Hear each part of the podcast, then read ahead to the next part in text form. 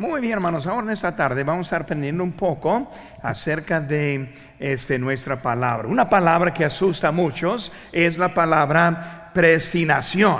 Predestinación. Cuando dice que Dios predestinó pues viene ahora una pregunta, ¿cómo es eso? ¿Cómo es que prestina este a nosotros? ¿Cómo se aplica también en nuestras vidas? Y por eso en esta tarde mi deseo es explicar un poco bíblicamente acerca de la predestinación de nosotros. Y vamos a aprender lo que está enseñando en ese texto. Es algo no solo para los que tenemos años en Cristo, sino también es algo bonito para los nuevos creyentes también porque Dios es el quien nos salvó para una eternidad en el cielo. Y Él no simplemente está diciendo, ah, está bien, no van a morir, sino Él está dándonos una vida tremenda en el cielo. Y pero cuando hablamos de eso, hermanos, ya como comenzamos la semana pasada, en versículo 28, y vamos a tener nuestras notas que vamos a querer seguir también, pero el inciso A de la introducción, vemos la bondad de Dios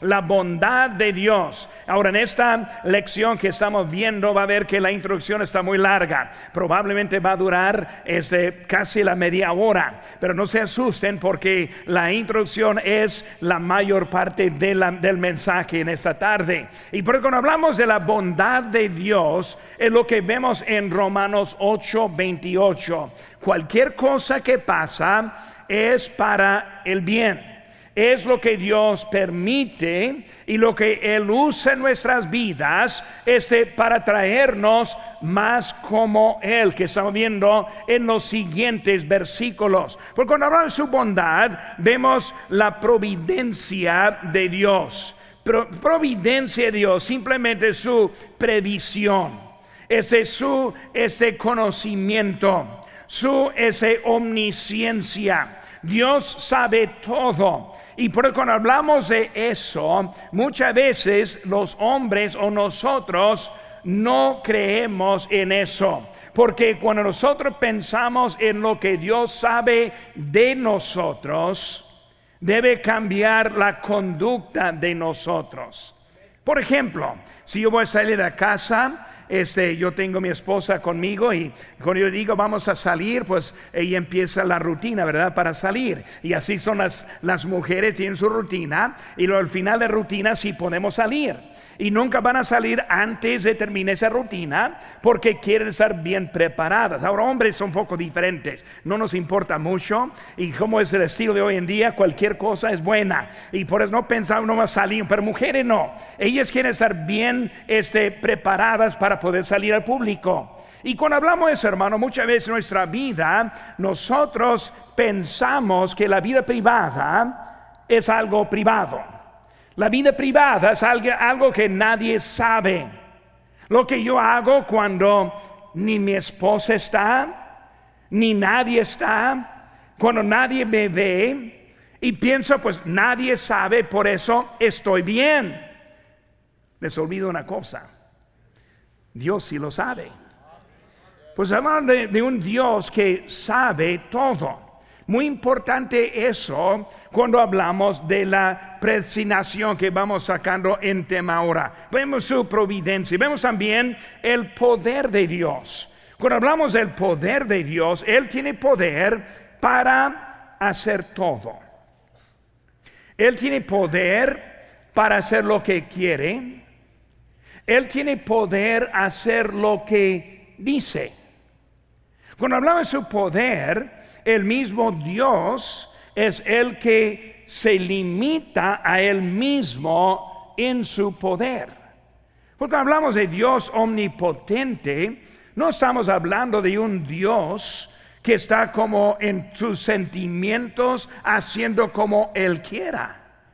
Es un Dios todopoderoso, pero él mismo es atento a su propia palabra. Por eso Dios no es mentiroso.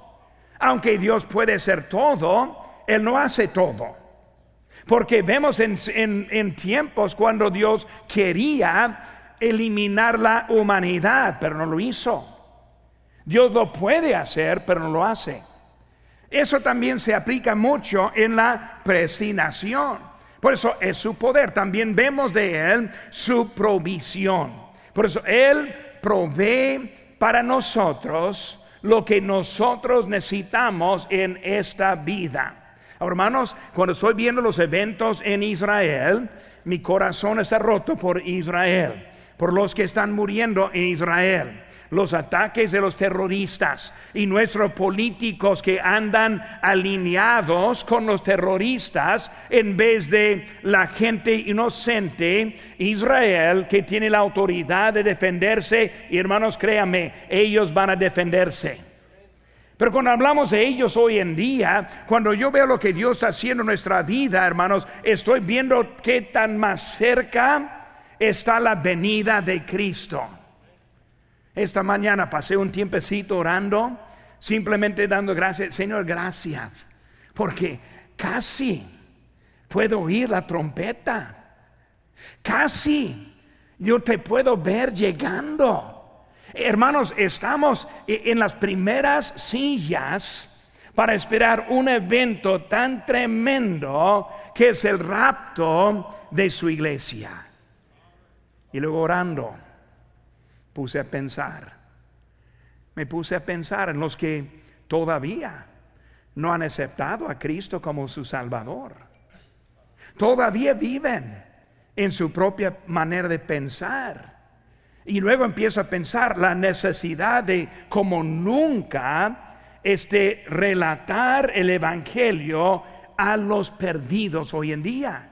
Porque hermanos, muy pronto viene el Señor y Él provee para eso. Versículo 28 es la introducción de los versículos 29 y 30. Por eso vamos, inciso B, la batalla de la voluntad de Dios con la voluntad del hombre. Y aquí siempre es la pregunta y luego la entrada de la duda que nosotros tenemos muchas veces. La pregunta, ¿Dios me eligió porque yo elegí a Él? ¿O elegí a Dios porque Él eligió a mí? O, o sea que yo le escogí porque Él me escogió, o Él me escogió porque yo le escogí.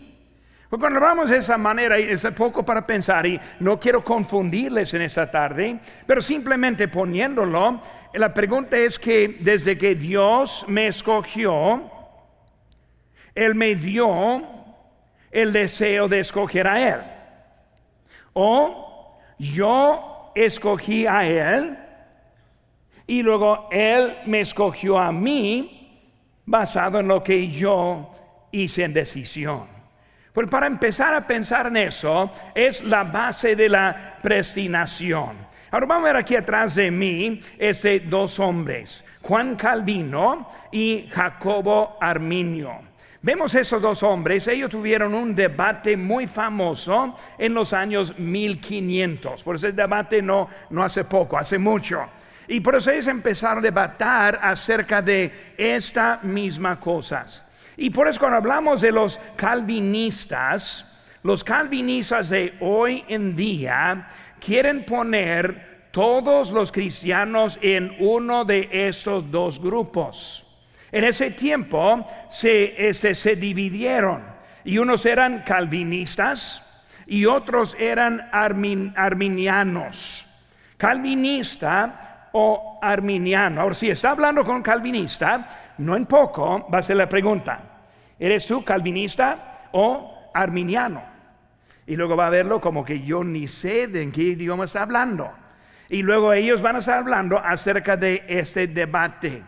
Porque de este debate se dividieron las denominaciones en ese tiempo. Y por eso vemos que es una, un debate que comenzó lo que estamos hablando de hoy en día. Por eso calvinismo. Calvinismo simplemente, en pocas palabras, dice que la salvación es de la decisión de Dios sin la voluntad del hombre involucrada. Es la doctrina de la elección. En pocas palabras, Dios escoge, tú salvo, tú condenado. Y así es la lo que piensan o lo que creen los calvinistas en pocas palabras. Ahora, el arminiano, él cree diferente. Él cree que la salvación es por la fe, iniciada por el creyente y mantenida por el creyente. Por eso el, arminiano cree que, que recibe a Cristo casi en la misma forma que va a la tienda a comprar pan. Y está pasando, decide, pues yo lo quiero o no lo quiero, y así está haciendo su decisión, todo basada, lo, lo toma, lo cuida, lo come, es suyo.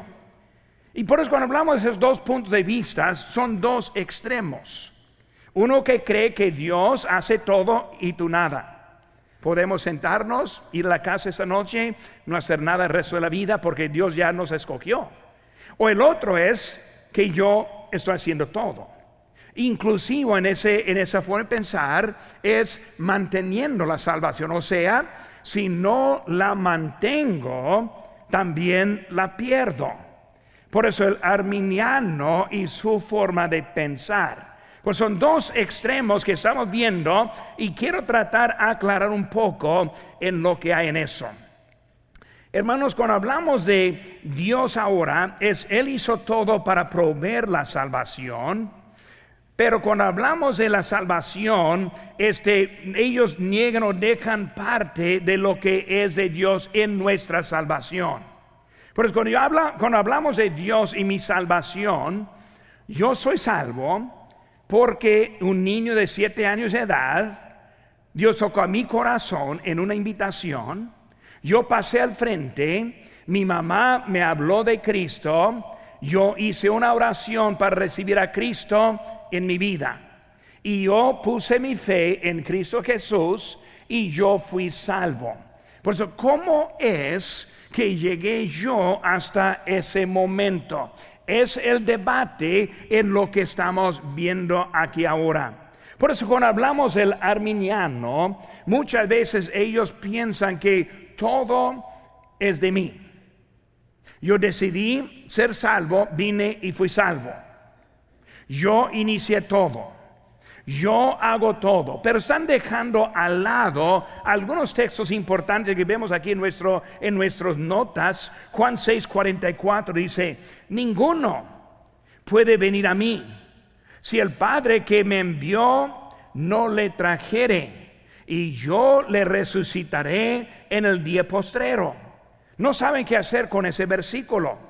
No saben qué hacer con Juan 6:65 que dice, y dijo, por eso os he dicho que ninguno puede venir a mí si no le fuere dado del Padre. Vemos, hermanos, que Dios está involucrado en nuestra salvación. Por eso, hermanos, salvación es poco más que simplemente decidir, ah, voy a ser salvo. Hay poco más involucrado. Porque el Espíritu Santo también está obrando en nuestros corazones. Está aplicando la palabra de Dios en nuestras vidas. Yo soy salvo porque obedecí la palabra de Dios, lo que Él dijo de antemano antes de ese tiempo. Por eso ellos tienen parte de la verdad pero no todo de verdad. Si hay voluntad, pero no todo voluntad. Porque estamos viendo un extremo que hay en eso. Cuando hablamos, hermanos, de la voluntad, es Dios quien sí nos dio una voluntad. Como dije ahorita, Dios es todopoderoso. Dios decidió darnos a nosotros la voluntad que nosotros tenemos.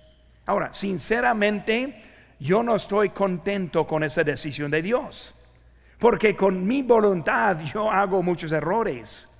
Yo tomo decisiones que no debo tomar. Yo, hago cosas que no quiero hacer, pero Dios me dio esa, esa habilidad, esa voluntad en mí. Es de Él, no es de nosotros. Cuando hablamos de esa voluntad, hermanos, para explicarle un poco, la voluntad que tuvo Lucero, quien ahora es Satanás. Lo vemos a notas en Isaías 14, 12 al 15. Dice aquí, ¿cómo caíste el cielo, lucero? Hijo de la mañana, versículo número 13 dice, tú que decías en tu corazón, subiré al cielo, mas tú derribado eres hasta el Seol. Pero vemos un ángel que decidió, tuvo voluntad, no puesta por Dios, Obviamente Dios no está creando un rebelde, pero vemos que en su este, voluntad tomó una decisión y lo tenemos ahí en Isaías. Y vemos también los demonios que le siguieron en Apocalipsis 12, 4 y 9. Dice, yo voy a leer todo aquí, dice, y su cola arrastraba la tercera parte de las estrellas del cielo y las arrojó sobre la tierra y fue lanzado del, de, este fuera el gran dragón, la serpiente antigua que se llama Diablo y Satanás, el cual engaña al mundo entero. Fue arrojado a la tierra y sus ángeles fueron arrojados con él. Porque estamos viendo, hermanos, de la voluntad. Ángeles tuvieron su voluntad. Ellos sí decidieron, sigo con Dios o sigo con Satanás. Según la Biblia, tercera parte fue con Satanás. Dos tercios fueron con Dios. Los que fueron con Satanás, hermanos, están destinados al, al infierno. No hay salvación para ellos. No hay manera para rescatarles de esa decisión. Esa decisión fue una vez para siempre y van a pasar la eternidad en el infierno, no como reyes, no como torturando, sino siendo torturados, porque ellos están bajo el juicio de Dios. Por hermanos, fue eso. Los ángeles, los ángeles que no siguieron, lo vemos ahí en Mateo 26, 53, dice aquí, nos escuchen, ¿acaso piensas? que no puedo ahora orar mi Padre y que Él no me daría más de 12 legiones de ángeles. Hay un número ahí, 12 legiones. Una legión es mil. Más de 12 mil están ahí esperando. Eso de su decisión. Estoy hablando, hermanos, de la voluntad. Los digo, los ángeles, ellos expresaron su voluntad. Voy con Satanás, voy con Dios y luego algunos en un lado, otros al otro lado. Vemos, hermanos, también nosotros, Apocalipsis 22, 17 dice, y el espíritu de la esposa dicen, ven. Y el que oye, diga bien. Y el que tiene sed, venga. Y luego dice, el que quiera, tome del agua de la vida gratuitamente, voluntad. El que quiera no es alguien asignado, no es alguien decidido, es el que quiera. De todos los, seres humanos que han vivido en este mundo, lo que quieran, los que quieran, aquí estoy. En esta tarde, la misma invitación existe para todos en este momento. También vemos, hermanos, Jesucristo tiene parte en nuestra conversión. En Juan 12, 32 dice, y yo, si fuere levantado de la tierra, a todos atraeré a mí mismo. Vemos, hermano, que Cristo es el quien dio su vida, es el que también tiene parte en nuestra conversión. Dios tiene parte en nuestra salvación. Salmo 98, 2 dice, Jehová ha hecho notoria su salvación a vista de las naciones, ha descubierto su justicia. Por eso Dios mismo está relatando la salvación, el Espíritu Santo. Él tiene parte en nuestra conversión. Juan 16, 8. Y cuando Él venga, convencerá al mundo de pecado, de justicia y de juicio. Por eso, hermano, cuando hablamos de lo que hay en nuestra salvación, es mucho más que simplemente, ah, voy a ser salvo. No.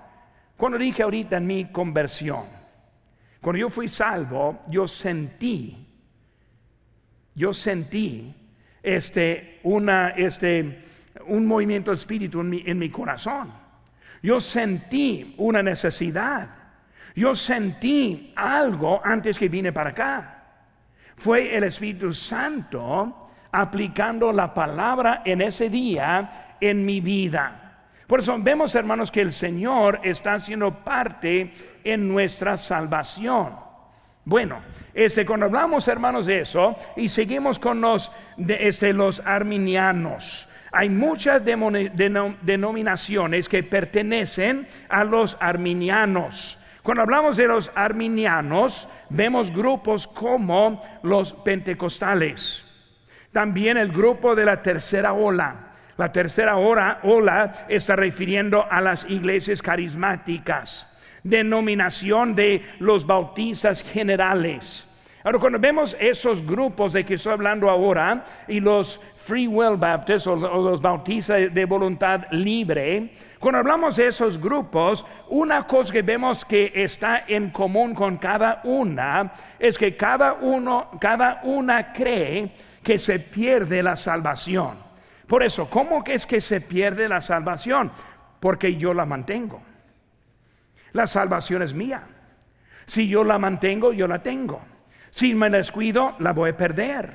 Y por eso vemos que es un arminiano y forma de pensar que está dentro de ese tipo de creencia. Ojalá que no estoy perdiéndoles en lo que en, todo esto. Pero cuando hablamos, hermanos, de ese grupo, muchas iglesias, de esas iglesias también tienen obras en su salvación. Por eso cuando hablamos, hermanos, de, por ejemplo, la iglesia de Cristo, pertenece también en ese grupo. Ellos son conocidos que hay que ser bautizado. Si no es bautizado, va a ser perdido. Vemos, hermanos, que en ese grupo hay obras que están eso. En realidad, si usted cree que se pierda la salvación, también cree en obras en su salvación. No lo puede separar. Si yo la puedo perder, también yo la puedo cuidar. ¿Cómo la cuido? Ah, pues por mantenerme en fiel, por seguir en la iglesia, por seguir. Ahora estamos poniendo obras en la salvación que no es de nosotros, sino es de Dios 100%. Por estamos viendo, hermanos, de ese grupo y como los que están perteneciendo en eso. Ahora, cuando hablamos de, de eso, hermanos, la verdad, digo, la verdadera Ah, perdón. Este, vamos a ir ahora al inciso D. Inciso D. Vemos la expiación limitada. La, expiación limitada. Son unos términos que quiero que aprendamos un poco de lo que está diciendo. Está, diciendo que la expiación, o sea, la sangre aplicada a nosotros, está aplicada hasta unos ciertos o unas ciertas personas. O sea que Cristo no murió por todos, sino murió por los salvos. Él, murió por los que van a recibir a Cristo y nada más. Por eso cuando hablamos ese término de la expiación, digo limitada, la salvación solo viene por la voluntad de Dios. Como digo, Él decide quién va a ser salvo, Él decide quién va a ser perdido. Para mí una cosa muy interesante, y he hablado con varios calvinistas en mi vida, y siempre les hago la pregunta, ahora, de sus hijos, ¿cuál es el que está destinado al infierno? No está fácil decir los de África. No, yo hablo de, de tu familia. Si yo está escogiendo, ¿cuál de sus hijos está en camino al infierno? Dime cuál. No, pues nunca dicen eso. Siempre es para otro. Pero estamos hablando, hermanos, de limitando la gracia de Dios, que es gracia amplia para todos. Pero en esta forma de pensar, calvinista enseña que el hombre no tiene otra opción. Si usted, si usted estuviera destinado para el cielo, tiene que aceptar a Cristo, ni modo, no tiene voluntad. No hay opciones en tu vida. Si estás destinado al infierno, ni modo si quieres ir al cielo, ni modo lo que pasa, no vas a ir al cielo. Eso está hablando de todo eso. Juan Calvin, él escribió, Calvin escribió, Dios prestinó una parte del género humano sin ningún mérito propio a la salvación eterna y otra parte en, en justo castigo de su pecado a la condenación eterna. O sea, Dios es el que presinó parte para el cielo, parte para el infierno. Los calvinistas creen que el hombre está tan malvado que no puede responder por sí mismo al llamado de Dios. Y por eso solo Dios es el que está haciendo todo en su vida. Nosotros sí creemos en la maldad que nosotros vemos en Juan 3.10, 3.23 y otra parte, pero estoy hablando de, lo que está extremo, lo que está diciendo. La, humanidad se divide en dos partes, los elegidos y los condenados. Y luego, hermanos, se desconoce la razón por la cual Dios elige a algunos. E, ese, no puedo explicar por qué. Porque no hay nada, mal, nada bueno en ninguno de nosotros. O sea, somos iguales, totalmente malvados. Pero está decidiendo este sí y este no. Por eso son los calvinistas para entender esa forma cuando llegamos a la palabra prestinación. Ahora, las iglesias que siguen la creencia de esos son, de los calvinistas, son los metodistas, presbiterianas, iglesias reformadas, luteranas, ciertas iglesias bautistas también pertenecen a ese grupo también. Por eso estamos viendo, hermanos, que hay una división entre esas iglesias. Por eso dicen, ¿a cuál lado está? ¿Usted es calvinista? No, no, yo no soy calvinista. ¿Usted es arminiano? No sé. Pues no somos arminianos tampoco. nosotros somos bíblicos. Y vamos a ver que en los dos grupos hay parte de verdad, pero no la verdad en total. Pues, ¿cómo es eso, hermanos? Vemos ahora en el inciso E, el problema es desequilibrio bíblico. Desequilibrio bíblico. Hay textos que los calvinistas no tocan. Hay textos que los arminianos no tocan. Por eso cuando están tratando de probar su, probar su parte, tiene que elegir a cuál texto va a usar. Y los otros textos vamos a dejar al lado porque no lo entiendo. Pero vamos, hermanos, a ver que nosotros somos este, diferentes que cualquier de ellos. Para un grupo, salvación tiene que ver con el hombre sus decisiones. Para el otro, la salvación tiene que ver con Dios y sus decisiones. Los dos grupos contienen una cierta manera de verdad. Pues cuando hablamos, hermanos, es cierto que el hombre dejado solo no buscará a Dios por su propia voluntad. Dios puso también en nosotros, y lo vemos en Romanos capítulo 1 Vemos que es cierto que el hombre tiene la opción de elegir la salvación o rechazar la oferta que Dios que, ofrece Dios, pero no es el resultado que Dios nos elige. En Efesios 2.1 dice, y Él os dio vida a vosotros cuando estabais muertos en vuestros pecados, delitos y pecados. Una pregunta famosa que hacen los calvinistas es que ¿qué puede ser el hombre? Digo, ¿qué, puede ser el muerto? ¿Qué puede ser el muerto? Si Dios no hace nada, está muerto. Si somos muertos. Pero Dios nos dio la creación.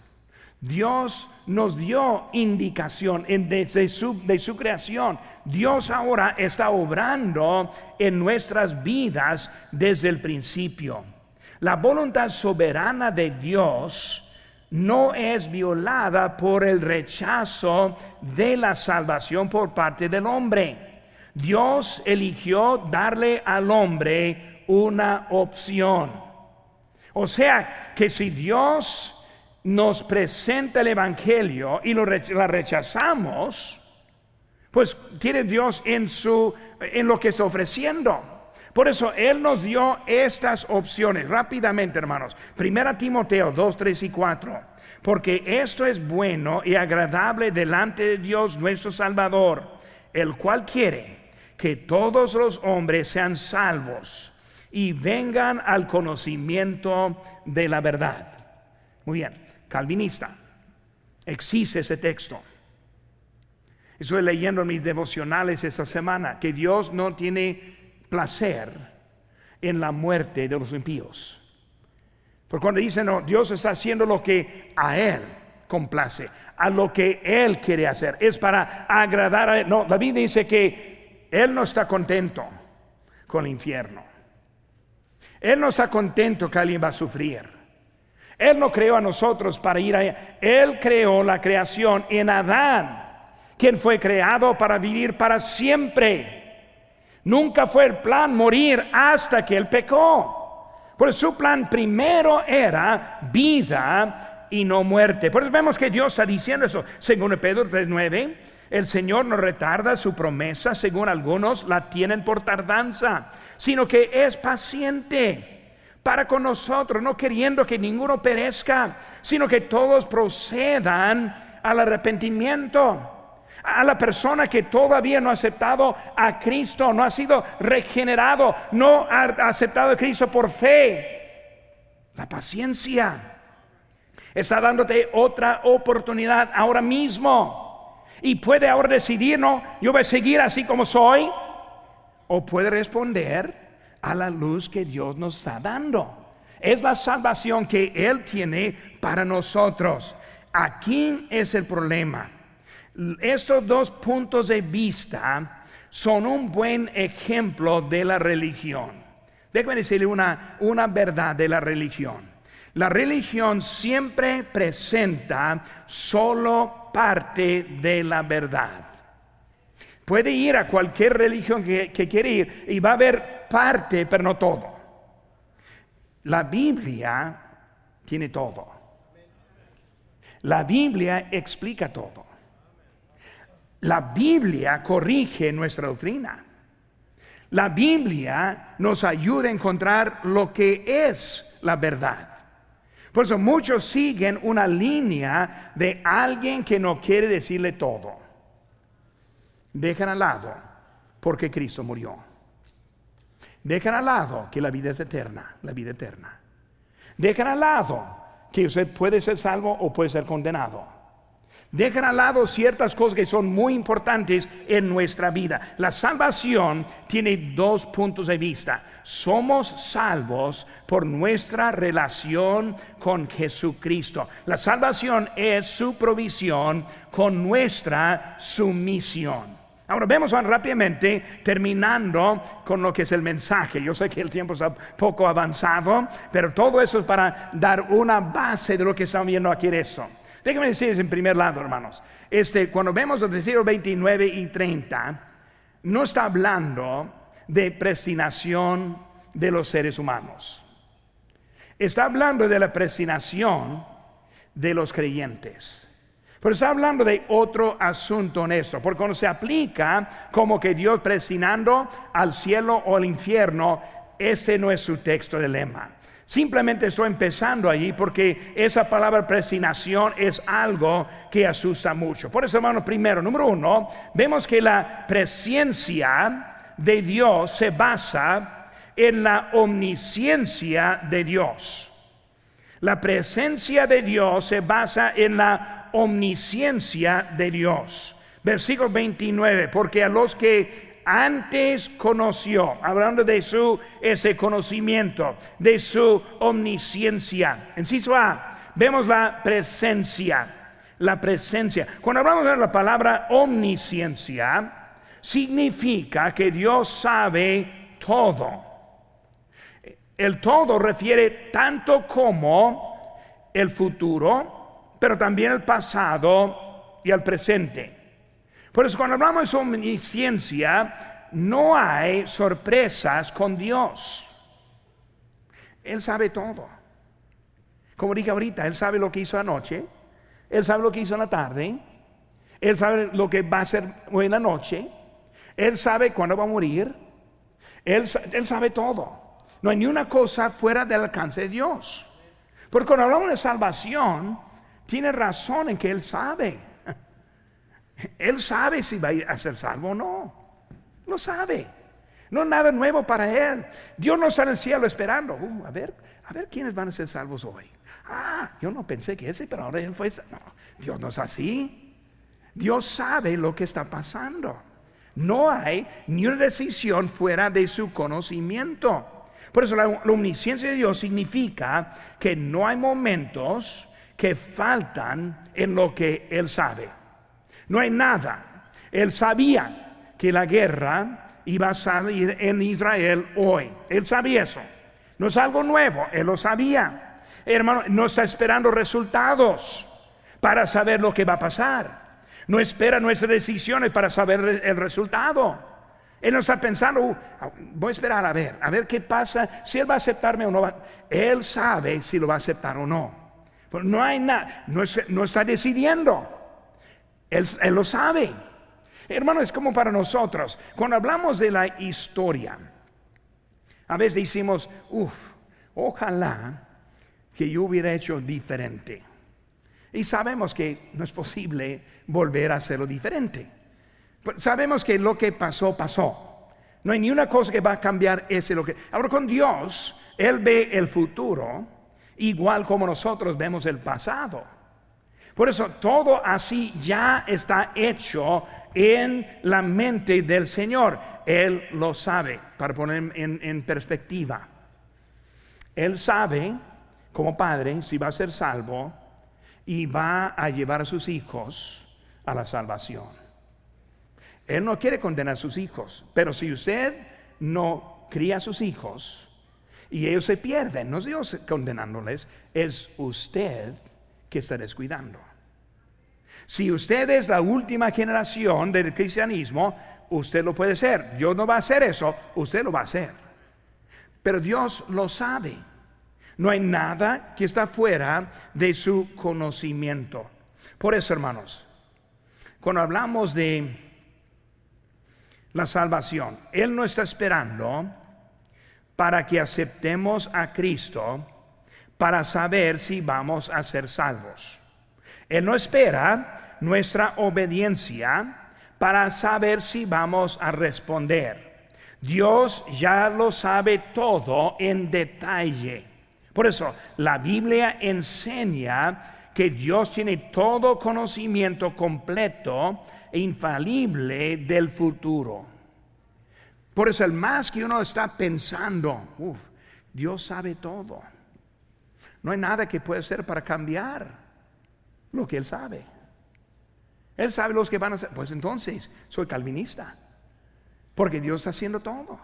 Ni hay por qué estar aquí. Yo puedo sentar, puedo ir a, acostarme bien a gusto en la noche. Dios sabe todo. No, hermanos, Dios sabe lo que vamos a hacer. No está haciendo lo que Él sabe. Muy bien, estoy tratando de confundirles y creo, que estoy haciendo un buen trabajo en, una manera aquí. Dios sabe todo. La Biblia enseña que Dios tiene un conocimiento completo y, e infalible del futuro. Cuando hablamos, hermanos, de, la Biblia, vemos que Dios sabía de antemano que Faraón perdonaría al copero y este mataría al panadero. Recordáis la historia de, José. Dios reveló ese sueño a José. Dios sabía. Ese copero, olvídate, se va la cabeza. El panadero, está bien. Él sabía, Dios sabía eso. No lo hizo, lo sabía. Salmo 139, 4. Pues aún no está la palabra en mi lengua. Y aquí, oh Jehová, tú la sabes todo. Ni está llegando lo que estoy planeando hacer, Él lo sabe. Por eso estamos hablando de su conocimiento. Ahora llegamos, hizo B, a la prestinación. Prestinación, aquí en versículo 29, refiere a lo que seremos, no de lo que, no de elegirnos. Por eso hablando de prestinado. Una persona en Cristo está predestinada a estar en el, en el, eh, conforme al Hijo. ¿Por qué? Porque Cristo pagó por nosotros nuestra maldad, nuestra salvación. Está hablando de nuestro estado del futuro. Por eso, hermanos, debido a que entendemos la omnisciencia de Dios, creemos también en la doctrina de la presencia divina.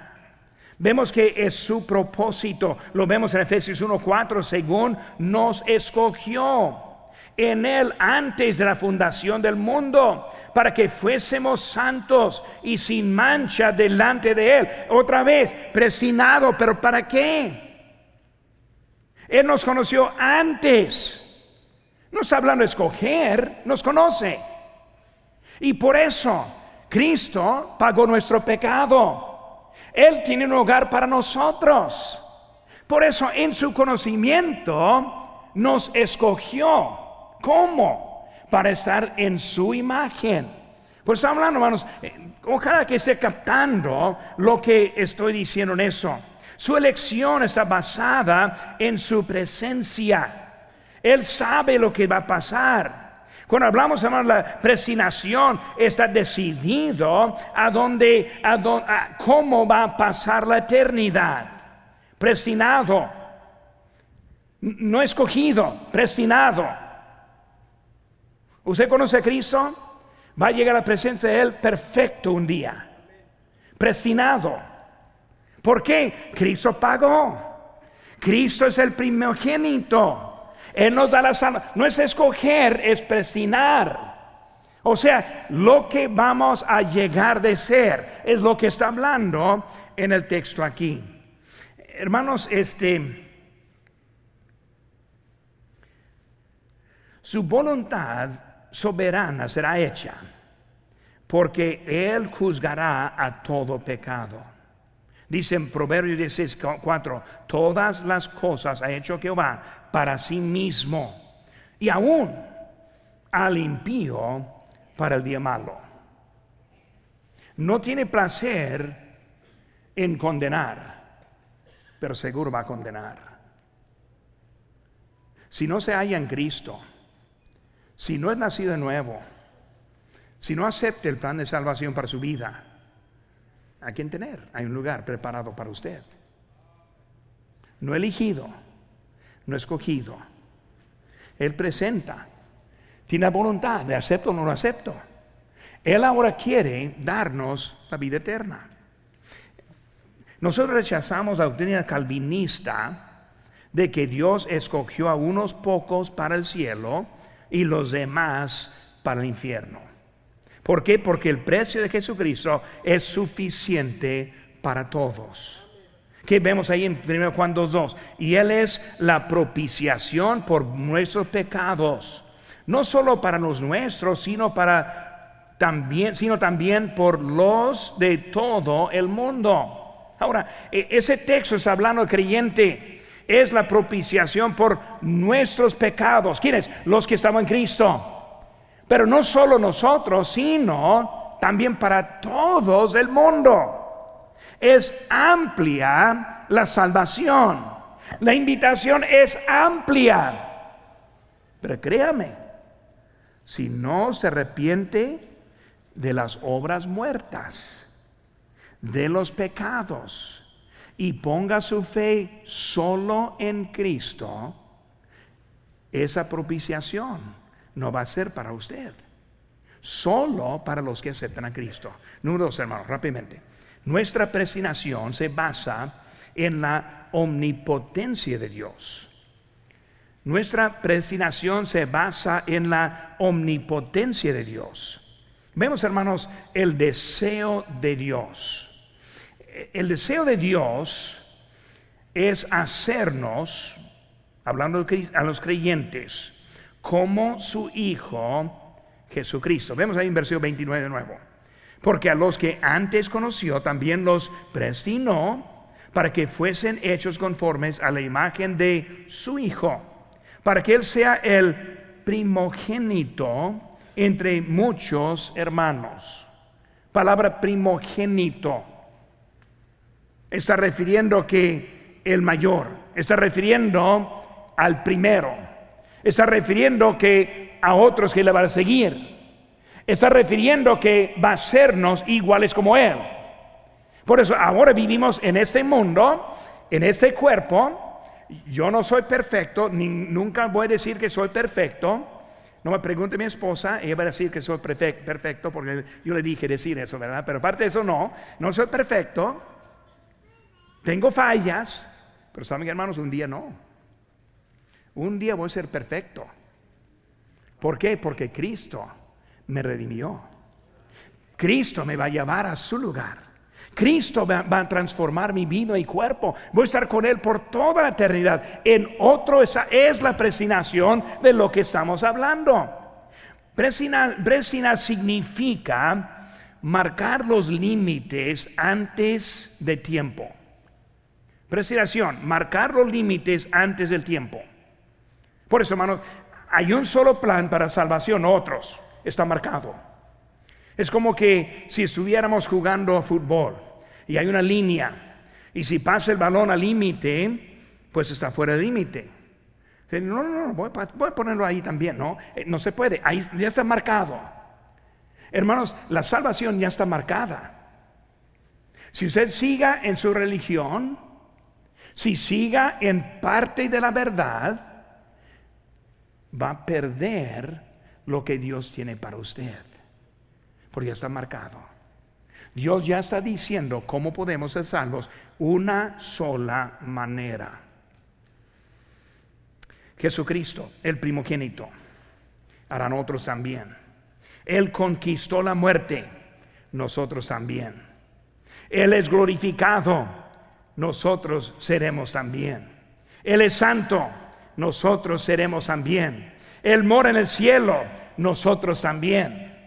Es el primogénito, prestinado. Hermanos, no hay ni un creyente, otra vez, que puede perder su salvación porque ya está prestinado. Por eso, ese arminiano o calvinista, no rechazo a los dos. Salvación en Cristo. ¿Le acepto o le rechazo? Si le acepto, soy prestinado. ¿Para qué? Para otra vida completa en el cielo. Es lo que está hablando la prestinación. Qué bonito. Qué bonito. Ya el fin está establecido. Ya sabemos cómo vamos a pasar la eternidad. Ya sabemos lo que significa la salvación. Ya podemos confiar, tener confianza en lo que hay. Vemos en Ciso B el propósito de nosotros. Ahora, hablando de nosotros ahora mismo. Presinación es hablando del futuro. Pero ahora, ¿qué es, ahora? Vemos esa, esa frase, la imagen de Cristo la imagen de Cristo. Los cristianos fueron llamados cristianos en Antioquía, en la iglesia primitiva. No quiero ofender a ninguno. No fueron llamados mormones, testigos de Jehová, católicos, cristianos. ¿Por qué cristianos? Porque vivían en la imagen de Cristo. Porque representaron bien quién era Cristo. Cristo me salvó. Ya no quiero los vicios. Cristo me salvó. No quiero andar en pecado. Cristo me salvó. Él me cambió, me transformó. Así lo que vemos en la imagen de Cristo. Vemos también la obediencia en Cristo. Cristo nos da el poder para obedecer. En mi carne no puedo. Pablo dijo eso muchas veces. Es Cristo quien cumple en nosotros. Es la vida que nosotros tenemos hoy en día. Y luego vemos también nuestro fin, versículo 30. Y a los que prestinó, a esos también llamó. Y a los que llamó, a esos también justificó. Y a los que justificó, a estos también glorificó. Wow. Qué bonito es ser un cristiano. Creyente en Cristo. Dios nos está escogiendo unos al cielo, otros al infierno Dios no está siempre diciendo, "Ah, hágalo como quiera y estoy al final. Él está diciendo plenamente, completamente, yo soy el camino, la verdad y la vida. Nadie viene al Padre sino por mí. Punto de parte. ¿Acepta o rechaza? En eso, al cielo, al cielo o al infierno. Eso es lo que nosotros podemos decidir.